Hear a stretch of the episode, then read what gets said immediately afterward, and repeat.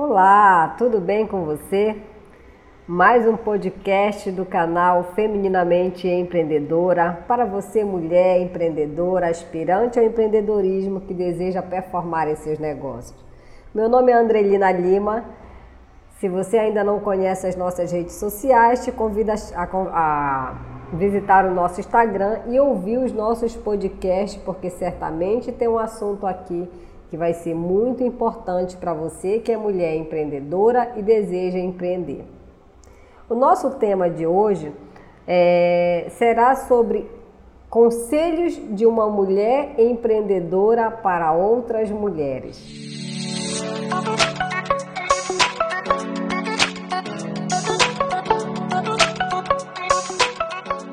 Nós vivemos também muitos conflitos diante desse desafio que é empreender. E por que, que as mulheres vivem muito conflito? Por que, que para nós o desafio é ainda maior, porque nós temos múltiplas jornadas de trabalho.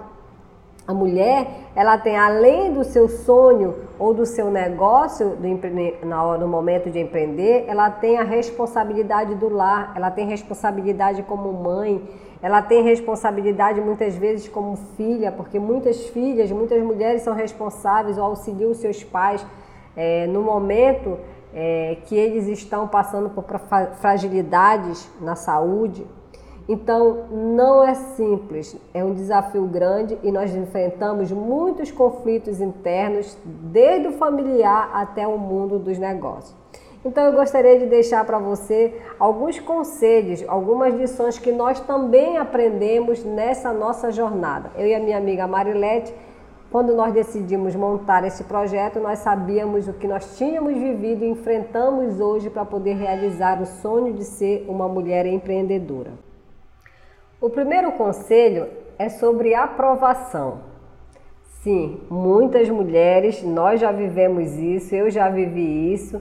Muitas vezes nós deixamos de sonhar ou de executar os nossos sonhos porque nós acreditamos que não temos aprovação seja do familiar, seja de um amigo, seja de um do esposo, e nós acreditamos que por não ter aprovação, nós devemos desistir do nosso negócio.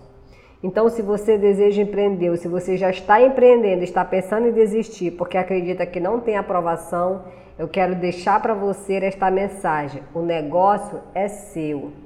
O sonho é seu, a missão é sua, a visão é sua. Se der certo, ok. Se não der certo, ok também. Você começa de novo, mas você não pode deixar de sonhar os teus sonhos porque você não se sente aprovada nos seus negócios por outras pessoas. Eu não estou falando aqui que você pode empreender é, em conflitos familiares, por exemplo, uma esposa com o esposo. Não é isso. Nós estamos colocando aqui e que muitas vezes muitas mulheres vivem conflitos porque elas não se sentem aprovadas. Uma boa conversa, um bom bate-papo é importante para que isso seja solucionado. Mas se ainda assim não for solucionado, se você entende que você consegue fazer, que você é capaz de executar, se você busca as ferramentas corretas, então eu quero te dizer, segue o teu sonho porque você será a maior beneficiada quando teus sonhos forem se tornarem uma realidade. Esse é o primeiro ponto. E o segundo ponto são com relação a celebrar as suas conquistas. A nossa natureza humana, ela é muito voltada para celebrar grandes conquistas. E aí a gente precisa entender, enquanto mulheres empreendedoras com múltiplas jornadas de trabalho, que o empreendedorismo ele é feito de fases, de etapas, e cada etapa, cada fase, ele requer alguns é, desafios a serem, a serem ultrapassados. E são as suas pequenas metas, metas de curto, médio e longo prazo.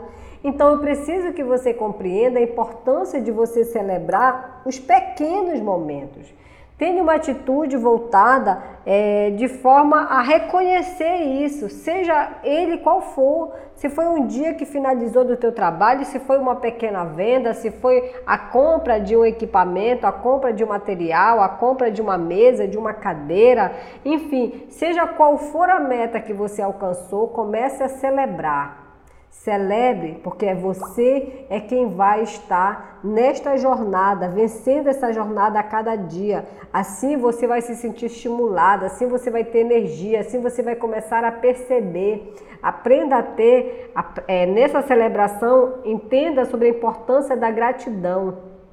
Celebre sim. Pare de se exigir demais, pare de se cobrar demais, porque quando você celebra pequenas conquistas, você consegue perceber a importância desses pequenos passos até chegar aonde você deseja. E o próximo conselho para você é que você comece a se organizar de forma objetiva.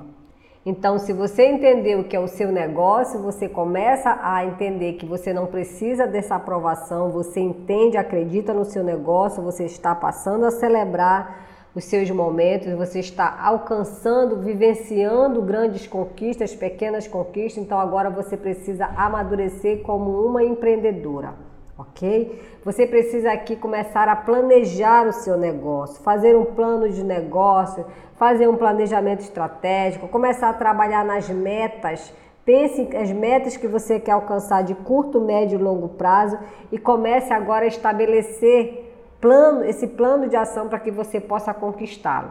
Ok? Então divida essas tarefas, divida a meta que você quer. Você quer conquistar algo que você considera que é muito grande daqui a, a, a quatro anos, por exemplo.